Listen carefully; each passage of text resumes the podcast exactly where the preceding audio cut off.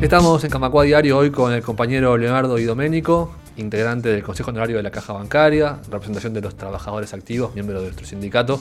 ¿Cómo estás, Leonardo? Bienvenido. Muchas gracias por la invitación. Un placer, te convocamos una vez más para hablar de, cómo estamos movilizándonos como gremio en defensa de una seguridad social más justa, más solidaria y en defensa de la caja bancaria. Eh, ya hemos comunicado muchas veces que estamos en todo el país, con asambleas en, diferentes ciudades, también en Montevideo, con, asambleas a, la interna de, cada banco, con, un eje que ha hecho, por ejemplo, el presidente del sindicato, que es la información. Eh, el primer paso para movilizarse es estar informados. Eh, ¿Por qué sostenemos esto y cuál es la importancia justamente de, que cada compañero sepa la magnitud de este, de este tema para luego movilizarse físicamente? Bien. Eh, porque en esencia estamos hablando de un derecho, de un derecho humano fundamental como es la seguridad social y como es la protección de la vida luego del trabajo, de la vida activa como trabajador.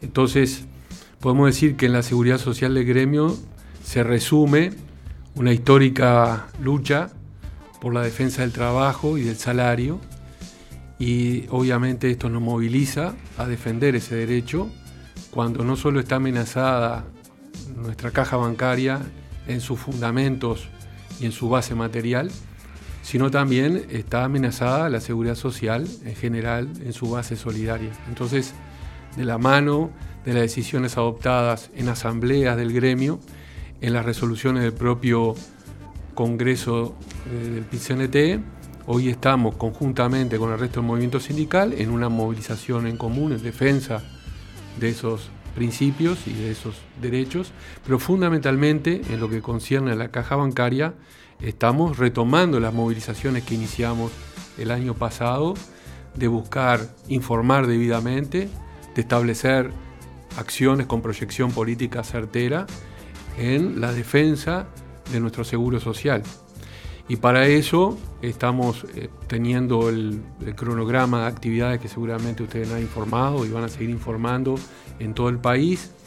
Cuando digo todo el país, es literal, en todo el país, en donde los eh, militantes del Consejo Central y demás organismos de dirección sindicato están teniendo reuniones con trabajadores como digo, tanto en el sector público como en el sector privado, en todas las empresas.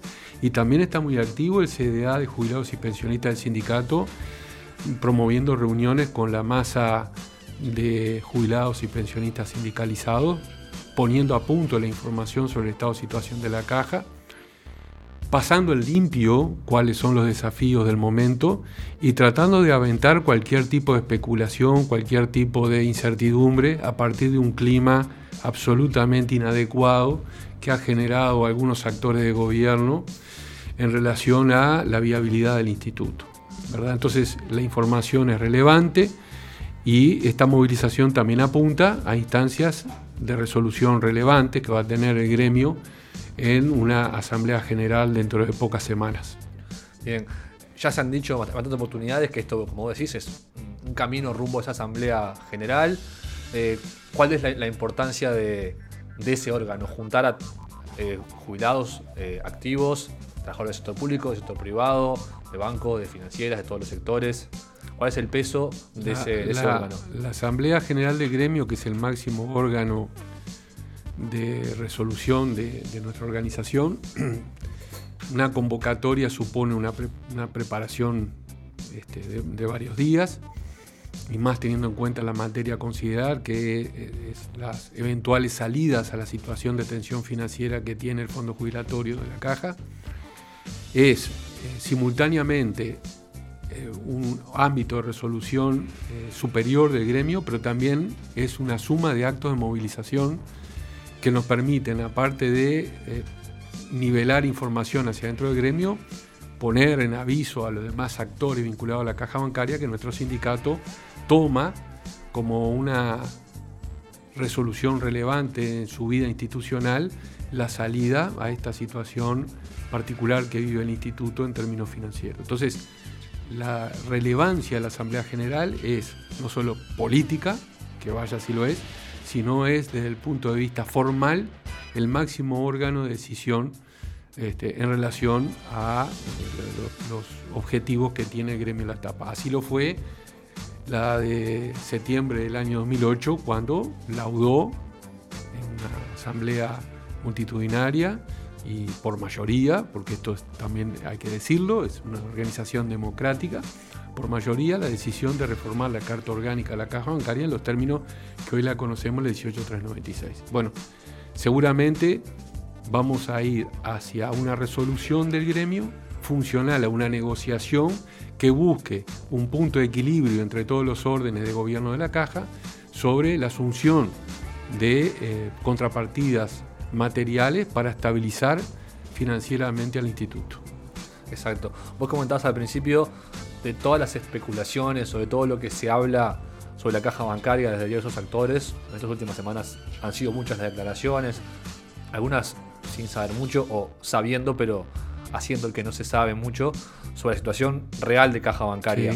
Eh, en resumidas cuentas, para el compañero que capaz que aún no lo tiene, eh, ¿en qué situación está la, caja bancaria y cuán preocupante y cuán salvable puede ser este déficit que está atravesando ahora? Eh, lo, importante de esta entrevista, en continuidad con muchas anteriores, es que todo lo que hemos manifestado los integrantes de la delegación y los integrantes del Consejo Central está registrado. O sea que hay un derrotero histórico de una suma de evidencias en materia de información, no solo a través de este medio, sino todos los canales orgánicos de información del sindicato. Existe una historia de asambleas informativas en los últimos años en donde claramente al gremio se lo mantuvo informado sobre el derrotero financiero del fondo jubilatorio. Es decir, es importante destacar que el gremio ha tenido espacios de comunicación, de información, de intercambio, de intercambio humano, intercambio político en el análisis de la situación de la caja. Nadie puede señalar como responsables de la delegación del sindicato en el Consejo Honorario de la Caja y de la dirección del sindicato que el gremio no haya sido debidamente informado. Esto es, importante puntualizarlo. Lo segundo, sobre la situación en particular de la, de la caja, nosotros estamos en el gobierno de un instituto, en el gobierno honorario de un instituto, donde los reportes de gestión se publican mensualmente. Es decir, la posición patrimonial del fondo jubilatorio y el consolidado de la caja bancaria, más el estado de resultados mensual del fondo jubilatorio y del instituto se informan mensualmente en la página web de la caja. Esto para, disipar cualquier tipo de duda sobre la transparencia en cuanto a la gestión de los recursos previsionales y en cuanto a la información. Otro elemento adicional que hace a la calidad del manejo de la información es que, aparte de las auditorías internas las auditorías externas que tiene la caja bancaria, en particular esta administración ha establecido una delegatura de la OPP para tener de primera mano información sobre la evolución de los resultados del fondo jubilatorio mes a mes. Quiere decir que el Poder Ejecutivo está informado, por lo menos desde que asumió la actual administración. Y hay algunas expresiones públicas de algunos este, responsables de primer orden del, actual Poder Ejecutivo que se le dice, que dicen públicamente recién se están enterando de cuál es la situación de la caja. Por lo tanto, también hay, hay evidencias contundentes de carácter oficial que operan a favor de nuestro planteo.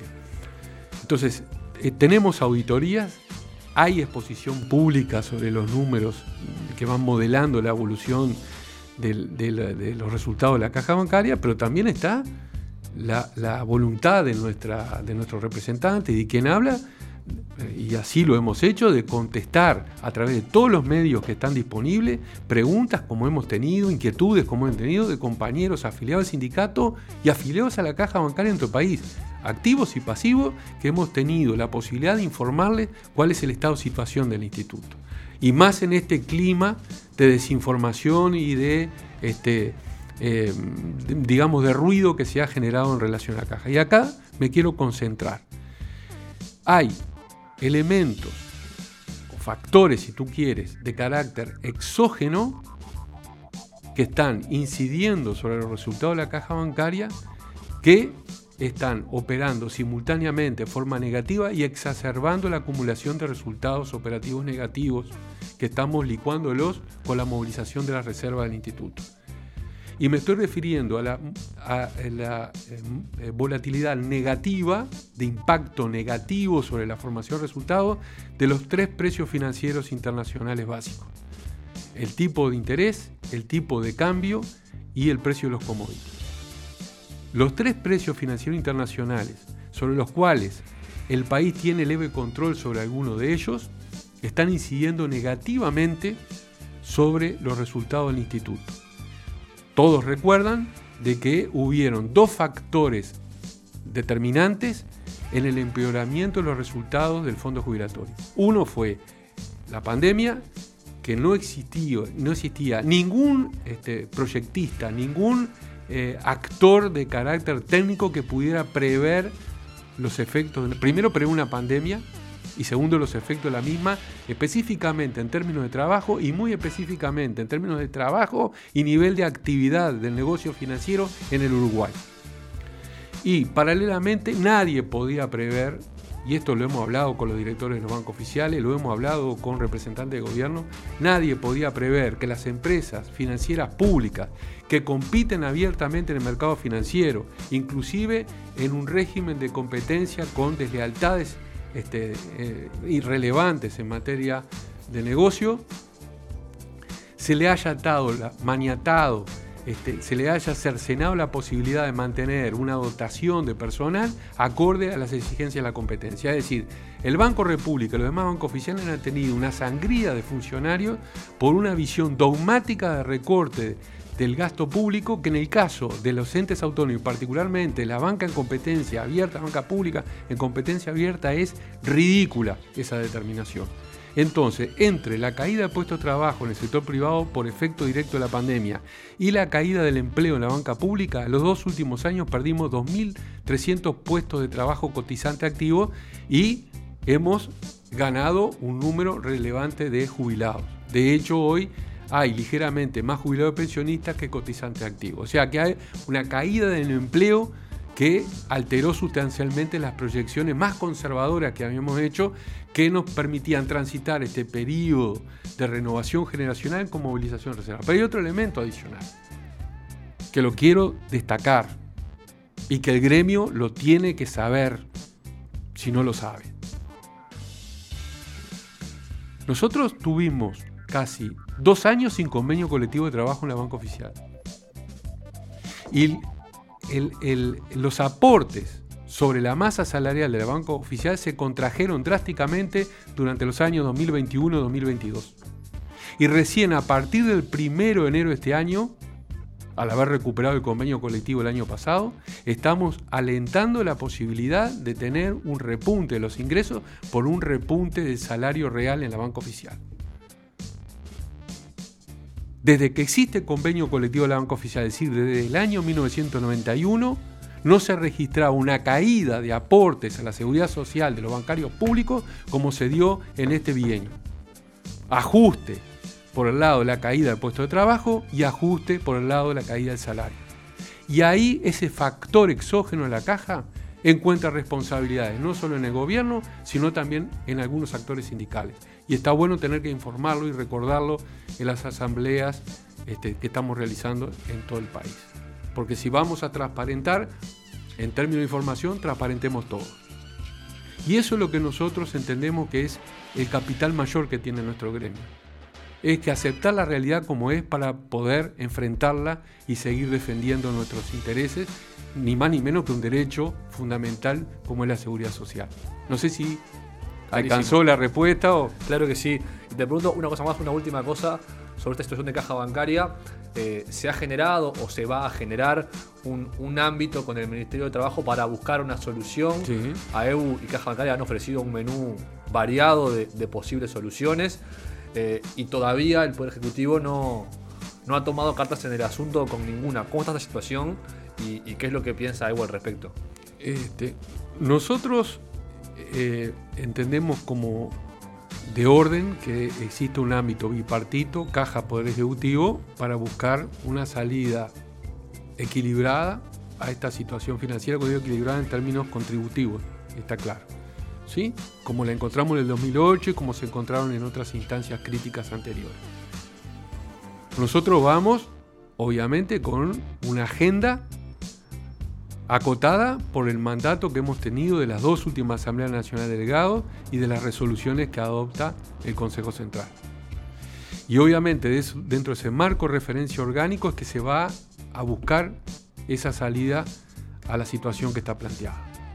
Todo aquello que se aparte del mandato, que se avance en esa negociación y que nosotros participemos en esa negociación, va a tener que ser, obviamente, este, definido de forma soberana por una Asamblea General. Y esto el Poder Ejecutivo lo sabe. Y esto los demás órdenes de gobierno de la Caja lo saben. Nosotros hubiéramos preferido haber adelantado este proceso el año pasado. Y el año pasado lo que tuvimos de parte de la Asociación de Bancos es una actitud permisiva a una este, secuencia de conflictos laborales en los bancos privados extranjeros cuando teníamos que haber concentrado energías en haber activado este, un ámbito institucional como el que estamos refiriendo, esta comisión bipartita. O sea, no se nos puede indilgar a nosotros atraso en la materia. Como también el Poder Ejecutivo eh, eh, transitó todo el año 2022 sin asumir una actitud proactiva en relación a este asunto. Entonces, como no podemos volver para atrás en el tiempo, nosotros tenemos que ser claros. Lo que se avance en materia de negociación en ese ámbito, de definición técnica en ese ámbito, para nosotros tiene que pasar por una asamblea general. Y obviamente, y, termino con esto porque es muy importante, existen dos demandas de soluciones financieras, eh, digamos, ubicadas en el tiempo. Una inyección de liquidez más inmediata y una inyección de liquidez más mediata. Si nos concentramos en las demandas de liquidez más inmediata, que desde el punto de vista legal están previstas en la 18396, que es llevar la PCP a su máximo legal o eventualmente emitir deuda este, y, obviamente que el Estado pueda participar en el financiamiento de esa emisión de deuda, eso lo podemos resolver rápidamente. No hay, no hay que demorar mucho el trabajo de la Comisión. Lo que sí hay elementos ya de carácter más estructural que operan financieramente a mediano y largo plazo, que ahí sí vamos a tener que buscar un punto de equilibrio demográfico y financiero entre todas las partes. Muy bien, Leonardo y Domenico, gracias por, esta charla como siempre. Eh, estaremos en contacto porque este tema va a seguir, va a seguir en el foco de nuestra, atención seguramente. Yo te agradezco Javier y no me puedo despedir si convocar a todos los compañeros a lo largo y ancho país a bregar en carácter unido, solidario, en defensa de lo que nos une y dejar de lado matices y diferencias menores a la hora de defender las conquistas de gremio. Muchas gracias. Muchas gracias. Camacua Diario. Un resumen informativo para terminar el día.